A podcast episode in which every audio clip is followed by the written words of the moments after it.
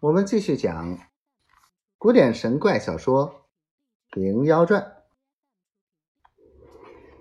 话分两头，再说雷太监这晚从礼部回来，叫请新娘陪伴饮酒。小内侍禀道：新娘从早闭着房门，至今未开，叫唤亦不答应，不知何故。雷太监自去敲了几下，又唤了几声，里面寂然，发起性来，叫把房门打开，床上床下都看到，何曾有半个人影？心下想到，他见我带的不甚亲密，或者逃走去了。只是女儿家弓鞋袜小，这般强援又没个梯子，如何去的？踌躇了一回，又道：他便去。也只在他叔叔那边，叫人去看，便知端的，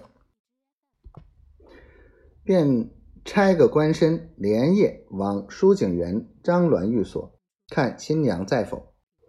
张鸾见官绅到来，道其来意，张鸾大惊道：“你家老公公诧异，我侄女既嫁了他，生死是他家的人，女儿家往哪里去？少不得只在老公公家里，终不然。”不见了一个，又要我赔一个不成？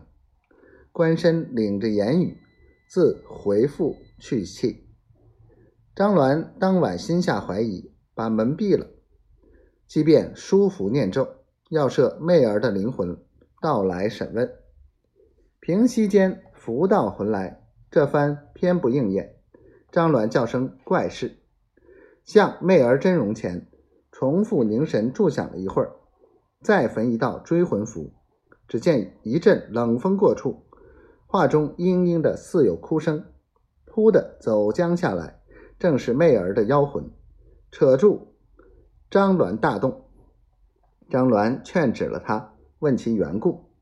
媚儿道：“妾今不敢隐蔽，实乃雁门山下狐精也，随母亲圣姑姑云游求道。”中途遇风变，刮来此地，蒙仙官收养，视同骨肉，感恩非浅，不易为雷家强取，耽误终生。前宵梦呓一番，自觉精神涣散。昨闻礼部选妃，偷身去看，自念红颜不落人后，潜入皇宫，西图蛊惑，不意因众触了。正直关胜之怒，因起刀锋，即将魂妾蝶送丰都问罪。妾再次苦求，蒙关胜检阅不及，道妾名数何得人身？他日发迹备州，有中宫皇后之分。即今月内该往本地胡员外家托生，正待释放。恰遇先府几番见兆，随至于此，方知妾之魂已在图画之中。今三魂再得团聚，仗仙官之力，将画送入胡员外家，便是妾之生路矣。他日贝州之事，仙官亦是有名人数。倘遇我母亲圣姑姑，幸寄一信。说罢，依旧走到画上去了。